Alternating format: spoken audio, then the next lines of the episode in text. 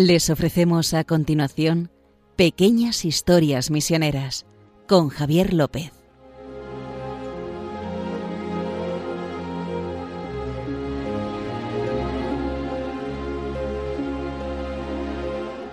Hola, aquí estamos un día más con ustedes en Pequeñas Historias Misioneras, como acaban de escuchar, y como siempre me acompaña Justo Amado, director de Mepres. ¿Qué tal? ¿Cómo estás? Muy bien, estoy muy bien. Gracias, Javier. Aquí justo que lleva a sus espaldas más de 13.000 No, noticias. ya alcanzando las 15.000. Estamos a punto de llegar a las 15.000. Casi, casi ninguna noticia sobre las misiones aquí en Obras Misioneras Pontificias y que nos hace este, este pequeño tiempo, porque es pequeño, nos cuenta pues eso, anécdotas y cosas que él ha ido descubriendo a través de su larga experiencia aquí en, en las obras misionales y en la misión y que todo con la relación tan estrecha que tiene con algunos misioneros. Entonces es un privilegio el poder contar con estas pequeñas historias misioneras justo. Hoy Bueno, con pe- nos va a deleitar. Bueno, el privilegio es mío, querido Javier, porque, vamos, Radio María nos acoge siempre y le estamos muy agradecidos. Y el de lo que voy a hablar es una noticia que me encontré en El Debate, un periódico que, que de, de 1928 Sí. que lo dirigía un tal Ángel Herrera Oria, nuestro querido Ángel Herrera Herrera Oria, que sí. acabó siendo cardenal. ¿no? y que ahora eh, eh, el debate ha resucitado. Eso es, efectivamente, hace casi tres años.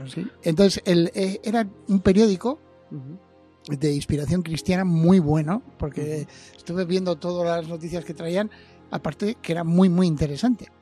Pues el 8 de septiembre de 1928 Ujú. tiene una columna dedicada a Fray Gerardo Larrondo. ¿Quién era Fray Gerardo Larrondo? Fray Gerardo Larrondo era el prior general de los agustinos recoletos. Entonces, pues informaba el periódico puntualmente de que había vuelto de un viaje de recorrer las misiones eh, de los agustinos recoletos en. Filipinas y en China. En Filipinas, bueno, primero en China porque estaban eh, estableciéndose muchísimas misiones. Estaba en pleno apogeo la misión en China eh, se creaban diócesis. Lo hemos visto en algunos de otros programas de aquí de pequeñas historias misioneras. ¿Te acuerdas los seis obispos chinos Sí, y el Big Bang que tenemos por ahí? acuerdo. Eh, Entonces, eh, estaba en plena exp- expansión misionera. Y en Filipinas, que los agustinos recoletos estaban muy ligados a la misión en Filipinas, pues había vuelto después de haber estado ya antes como misionero. O sea, es verdad que fue como prior general. ¿Qué necesitáis? Pues, eh, ayuda, misioneros, dinero, que estoy a vuestra disposición, os lo haré llegar, que para eso soy el jefe, Sí, sí. ¿no? Y aquí y ya sabéis que en la iglesia cuanto más jefe eres, más deberías servir. Pero bueno, Bueno. pues seguimos con él. Entonces, ¿y cuándo estuvo la última vez? En 1898. En 1898 fue con un vapor desde, desde España como misionero. Pero ¿qué pasó? Que en aquel, aquel año fue la independencia de Filipinas. Entonces, eh, y después y después la guerra de, de los filipinos con Estados Unidos, que nadie se... O sea, normalmente en España eh, a veces hablamos de esto como que nosotros perdimos la guerra de Filipinas, Sí. se independizaron. En realidad fue un ataque de Estados Unidos a. España. Y después los filipinos intentaron independizarse de los americanos Y- y no lo lograron hasta la Segunda No, Guerra Mundial prácticamente. Entonces, eh, y entonces pues fue, eh, contaban cómo había estado allí, las, las prioridades que tiene este eh, el fray Gerardo Larrondo. Y hablaban de algo que pasó, que le pasó a fray Gerardo Larrondo en 1906. 1906. Pero O sea, estado estamos, aquí, a- estamos en 1928, en España. en España. ¿Y qué, le pasó en 1906? Pues que con esto de la guerra de Filipinas, pues echaron a muchos misioneros. Y había un tal Ezequiel Moreno, era obispo en Pasto, en Colombia. Este eh, Ezequiel Moreno es en realidad San Ezequiel Moreno, que también era Agustino Recoleto, y de hecho, eh, ese 1906, cuando ocurrió lo que vamos a contar, no estaba en, en Colombia. Había vuelto a Madrid para morir de cáncer. O sea, a, a Madrid, perdona, no, había vuelto a Monteagudo, Navarra, donde tienen, donde tenían, donde había entrado tanto Fray Gerardo Larrondo como San Ezequiel Moreno como religiosos en diferentes épocas, pero Ajá. y entonces volvieron, volvió a morir. De hecho, San Ezequiel Moreno es el patrono de los enfermos de cáncer, que no lo sabía. Ah, sí. No sabía que había patrono de los enfermos. Yo tampoco. Y entonces, este San Ezequiel Moreno, que, que era también un apóstol misionero de estos brutales. O sea, llegó en 1888 a Colombia para volver a levantar todas las misiones de los agustinos recoletos Sí. en Colombia, porque durante el siglo XIX eh, habían sufrido muchísimo. Habían sufrido muchísimo la, eh, los ataques de, de lo que llamaban los socialistas y, y también los liberales. O sea, habían pegado, le habían pegado golpes a las congregaciones religiosas, tanto en América como en España, por todos lados. Y entonces, pues este hombre las, las volvió a levantar, era un apóstol increíble. Fue eh, vicario apostólico de Casanare que daba hacia el, hacia el Caribe. Y después lo cambiaron de obispo a pasto, que da hacia el Pacífico y está justo con la frontera con Ecuador. Ah, Ahora es verdad vale. que hay más diócesis ahí, pero en aquella época era una diócesis muy grande y estaba. Claro. Y entonces empezó a pedir misioneros. Pero San Ezequiel era, El ¿Español? obispo era español, sí, era sí. español. Sí, había Vale. entrado en Monteagudo, Navarra, Monteagudo, lo que has como, dicho. como, como este Fray Gerardo. Ujú. Entonces les pidieron. Agustino Recoleto. Agustino Recoleto. Pidieron, por favor, eh, venid, que necesito misioneros. Y dice, pues bueno, pues yo y un tal Julián Moreno, otro fraile, pues estamos disponibles. Para ir a. Se fueron allí, o sea, de- fueron directamente de Filipinas a Colombia y fueron a la misión de San Andrés de Tumaco. ¿Qué pasa en San Andrés de Tumaco? O sea, pues San Andrés de Tumaco está muy cerquita a la frontera con Ecuador y es una zona de, de- que, que de muy poca altura, dos metros de altura, fíjate, y la llaman la perla del Pacífico. Entonces, los misioneros estos allí llegaron, genial, vamos, vamos a... Vamos a petarlo. de hecho- aquí aquí de la perla. entonces, eh, y de hecho eh, construyeron colegios, una labor muy activa, estos dos religiosos. Eh, a- eh, la población de Tumaco, que lo sigue siendo hoy, son descendientes de lo que se llamaban los cimarrones. Los cimarrones, durante la, Eso época, explícalo porque la época colonial española, eran esclavos negros huidos.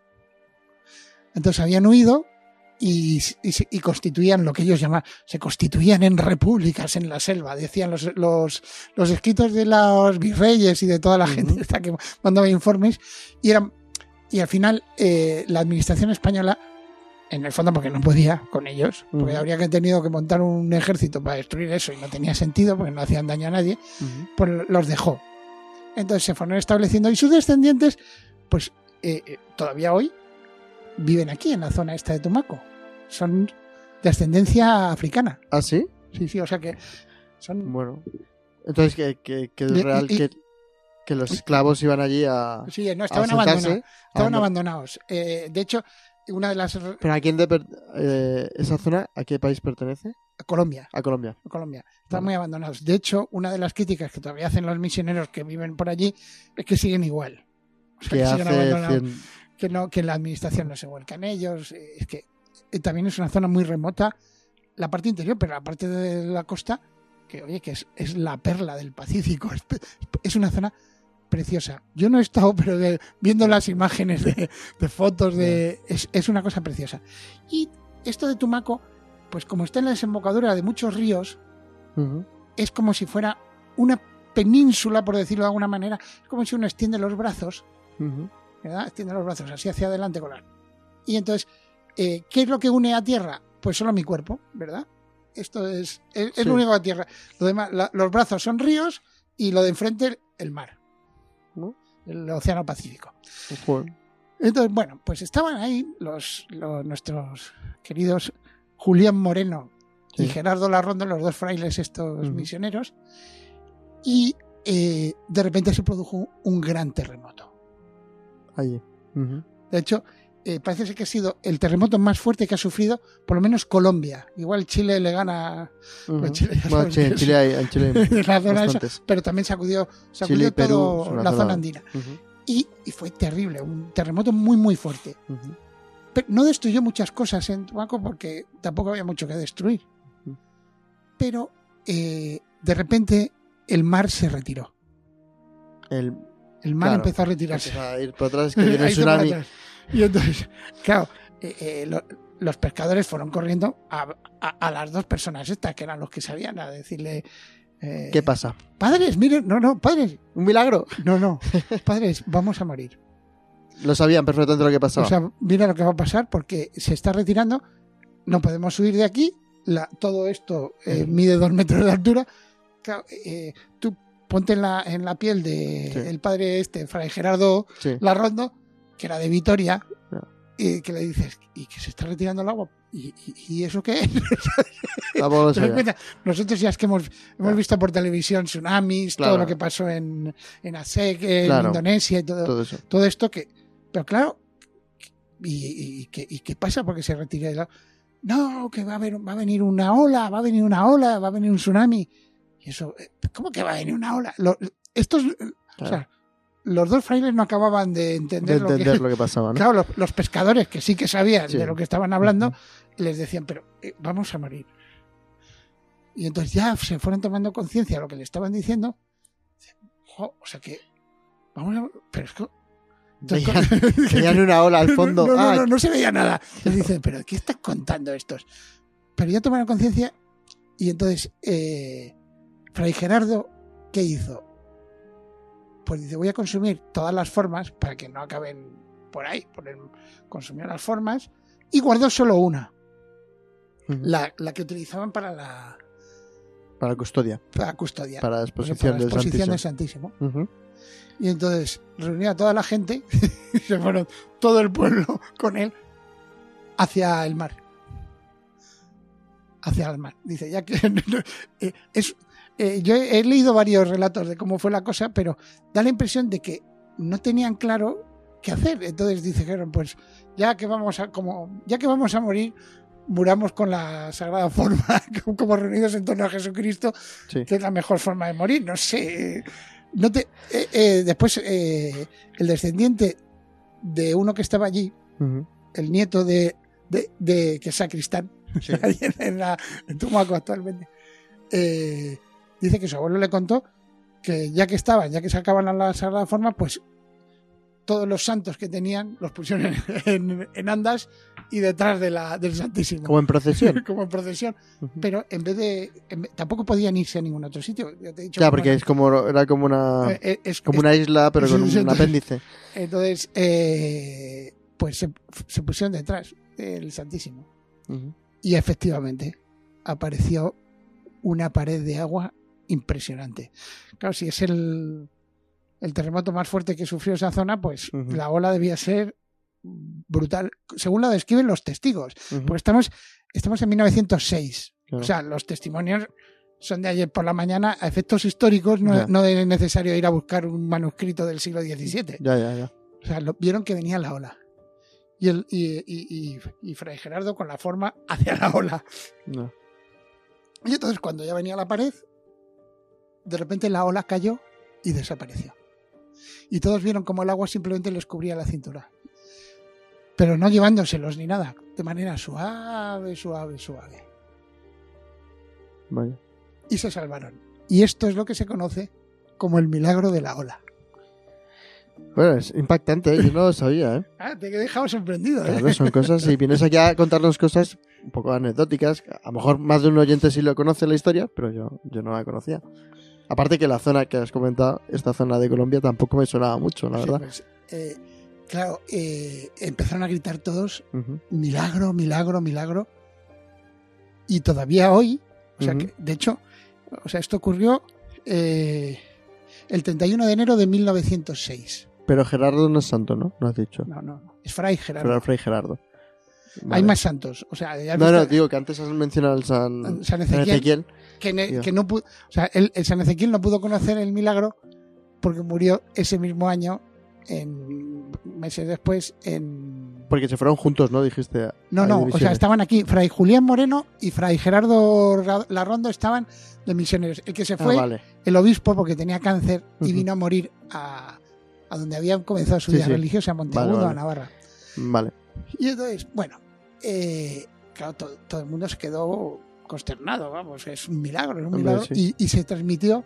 Y todos los años, este año también, hasta el 31 de enero, hacían las 40 horas de adoración continuadas. Y lo siguen haciendo. O sea, eh, Se ha quedado tradición. esto de Tumaco es una zona, es tierra de Eucaristía increíble. Y este milagro lo recogió Carlo Acutis. Ah, sí. ¿Sí te, te acuerdas que Sí, Carla Cutis o recogía que que- los milagros eucarísticos, Claro, pues los iba recogiendo uno. en una página web. Sí, o sea, empezó- uno de, eh, o sea, todos los milagros eucarísticos, eh, también aquí el de, el del Escorial, Ah, claro. sabes que en el Escorial está la Sí, forma la, está la incorrupta, forma incorrupta. Ujú. que se expone creo que es el 6 de agosto, de, de un, de un soldado protestante que la pisó en, Sí, sí. en los Países Bajos, etcétera, es. y se convirtió porque Eso sangró. Eso es. Ese ti- entonces, uno de los milagros que recoge Carlo Acutis es este, el, de- el milagro de la ola, que, era, que fue estremecedor. Y también fue santo, no sé, vamos bien Sí, de tiempo, ¿no? vamos bien. Sí, sí, sí, tienes todavía siete minutos. Oh, bueno, siete minutos. que Esto es... Eh, el que sí fue santo es el otro religioso. Fray Julián Moreno, El que iba con él. sí, ¿Ah, sí? sí, murió asesinado en Motril durante la Guerra Civil, en Granada. O sea, tuvo que regresar a España. Sí, volvió- siguieron con su vida religiosa, los iban Ujú. cambiando de destinos. Fíjate, Fray Gerardo Larrondo fue, acabó siendo prior general de la orden. y en el, en el artículo del debate me hace muchísima gracia como lo cuentan, porque dice. eh, el padre Larrondo, eh, etcétera, bueno, dice, En el debate. dice en el artículo que hablábamos antes, dice, en esa misma isla citada, isla, llama isla, Ujú. no es exactamente una isla, pero bueno, Pero bueno, que eh, eh, en esa misma isla citada es donde se cumplió el prodigio sobrenatural ya divulgado. O sea, que eh, los lectores del debate ya sabían de qué estaban hablando. O sea, que no era una cosa Sí, en nueva. 1928 los lectores del debate sabía- a- a- conocían el milagro de la ola.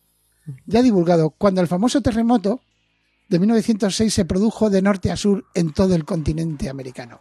El padre Larrondo nos ha contado con su expresión sencilla de vascongado cómo las aguas que amenazaban tragarse la isla se retiraron ante la presencia de la divina forma que él llevaba en aquel trágico momento. O sea, fíjate, Ya. lo cuenta mientras va diciendo, no, estaba en China, estaba no sé dónde. Ya. pues, eh, sí, sí, y de lo del milagro de la pues sí, fue una cosa espectacular. No. Bien, bien, bien, bien, pues eh, la ola se fue. Así lo Eso, cuenta muy, de, de manera muy sencilla. Como si no hubiera sido nada. ¿eh? Claro. Y bueno, a Fray Julián Moreno, pues eso, lo pillaron en Motril, al, otro. Al Claro, esto es lo que pasa por ver milagros, ¿no ves, Javi? Eh, Bueno. El hombre este vio un milagro y además fue uno de los primeros que empezó a decir que no puede ser. Milagro, milagro. Eh, y claro, como ha visto un milagro, dice, pues seré fiel hasta la muerte, Señor. Y así lo fue, o sea, fue fiel hasta la muerte. Lo, lo mataron los milicianos en, en 1936, En Motril, en. Motril, Granada. Pobre. O sea, bueno, pobre, ¿no? Que es, que es santo. Bueno, sí, santo Dios. Le dieron en la palma del martillo. Pero Acuérdate tú- que nosotros Lo que en- estabas diciendo antes, que comentabas que, que al, al ver el milagro, dices que ya la fe la tiene hasta a turbo, la tiene turbo, a ¿no? turbo, ¿no? Que ya es hasta dar la vida. No, no, me refiero que es una responsabilidad. Cuando Dios Claro. tiene un signo, igual fue un signo para él, para que fuese fiel al final. Es un signo de existencia, dices, que realmente No, es- no un signo de resistencia. Son los milagros, como ya hemos hablado en Sí, muchas sí, ocasiones, en el Evangelio son, son signos. O sea, no es- eh, eh, hay un montón de enfermos. No se trata de, cuidar, de curar la enfermedad, sino de decirte, Dios está cerca de ti. Que Dios está cerca de ti, que no pierdas la fe, que estoy contigo. Entonces, como signo, toda la gente que se cura en Lourdes acaba muriendo. No, Sí, no- claro. no viven eternamente. Nadie. Es un signo para que te acuerdes de qué es lo importante, que es, es precioso. Entonces, quién sabe para quién fue el signo. Igual fue para un pescador que estaba dudando. ¿Para quién fue el signo de la ola? Pues Dios, solo Dios lo sabe. Para mí es un signo también, me ayuda a, re- a Sí, sí, robustecer mi fe. Y, y para Fray Julián Moreno se ve que también fue. Ya, ya. Y bueno, el caso es que Juan Pablo II estuvo en 1986 en, en Tumaco cuando se cumplían los 80 años del... ¿Ah, sí? Hizo una visita a Colombia y evidentemente eh, eh, era 1986, tenía que ir a Tumaco. Y el año pasado la, la alcaldesa ¿Ah, sí? de Tumaco le llevó a- al Papa Francisco pues un, un recuerdo, Un recuerdo. del milagro que, que, que está presente en el día a día. No han hecho ningún monumento allí ni nada. No, no, pero, pero ¿sabes qué era el recuerdo? era el Evidentemente recuerdo. una imagen de Fray Gerardo Larrondo con la forma levantada delante de una ola. Qué chulo. Precioso. ¿Eso se puede ver en algún sitio? Es- Pues sí, A lo mejor se puede buscar en. sí, se puede buscar en Google que lo ven. O sea que no, es, no es una cosa así que esté oculta. Ya, ya, ya. Es un, es un, mil- es un milagro manifiesto. Así es verdad que dicen esto. Como decían en el debate en- por allá por 1920 y pico, es un acto ya divulgado, ¿no? Ya divulgado, es increíble. Que ya la gente lo sabe, ¿no? No, no. Para Qué eso están los medios de comunicación. Fíjate, para divulgar las cosas, también las buenas como esta. Pues nada, justo que. mm, Muchas gracias. No sé si quieres comentar algo más. que tienes? Eh, bueno, sí, que Si quieres, pero tampoco ya sabes. Algo breve. Yo no. no te- es- a que justo le das la mano y te puedo coger el brazo. no, no, es que, Entonces, es que, eh, eh, es que de, de este, de este milagro hay muchísimo, muchísimo para hablar. a mí me ha gustado mucho, la verdad. No, y- la zona de Tomaco. Tomaco, dice- ¿no? Tumaco, Tumaco. Tumaco. Dice, este milagro eucarístico entretejió en Tumaco un lazo de fe que ha perdurado con el paso del tiempo. Hay un religioso carmelita que ha hecho un, un- precisamente con, no sé por qué, eh, ciento, fíjate cuántos años han pasado, 118, si no Más o menos. Sí. Sí, pues ha hecho un estudio sobre recogiendo testimonios, porque eh, a veces ocurre que estas cosas son tan manifiestas que todo el mundo lo da por sentado y nadie lo pone por escrito, ¿sabes? También a veces pasa. Porque- Como ya todo el mundo lo sabe. No, eh, eh, esta eh, la alcaldesa, por ejemplo, fue a Roma por lo de Sí. las escuelas ocurrentes, A las cosas que, ocurrentes. que reunieron a, a- a varios alcaldes de, de municipios de América Latina sí. Ujú. y entonces pues, fue ya que ya que vengo a- por lo de las escuelas ocurrentes, pues vengo a Aprovechando. y se lo doy al Papa Francisco para que se acuerde. Ujú. O sea, que es que es precioso. Qué bien. Bueno, justo. eh, se nos acaba el tiempo. Como se- este tiempo. este tiempo tan, tan amplio que tenemos para hablar de pequeñas anécdotas de la misión. Eh, muchas gracias por contarnos este, esta anécdota, este milagro de, De la ola, ¿verdad? de la ola de Tumaco. Y nada, recordarle a los oyentes que si quieren escribirnos o contarnos cualquier cosa, pueden hacerlo a través del correo electrónico historiasmisioneras@radiomaria.es. Repito, historiasmisioneras@radiomaria.es. Y si quieren escuchar alguno de los podcasts que hemos realizado ya a lo largo de estos dos años, en los que participa mi compañero Justo y un servidor, pueden hacerlo a través del buscador habitual que tengan en internet, en el móvil, en la tablet o en el ordenador, poniendo eh, Pequeñas Historias Misioneras Radio María. Y ahí les lleva directamente al podcast de Radio María, donde están todos los programas. Dicho esto, justo solo tengo que despedirte y emplazarte a la semana. a- a- a la al siguiente. al siguiente. Así que nada, muchas gracias. A ti. Hasta luego. Hasta luego.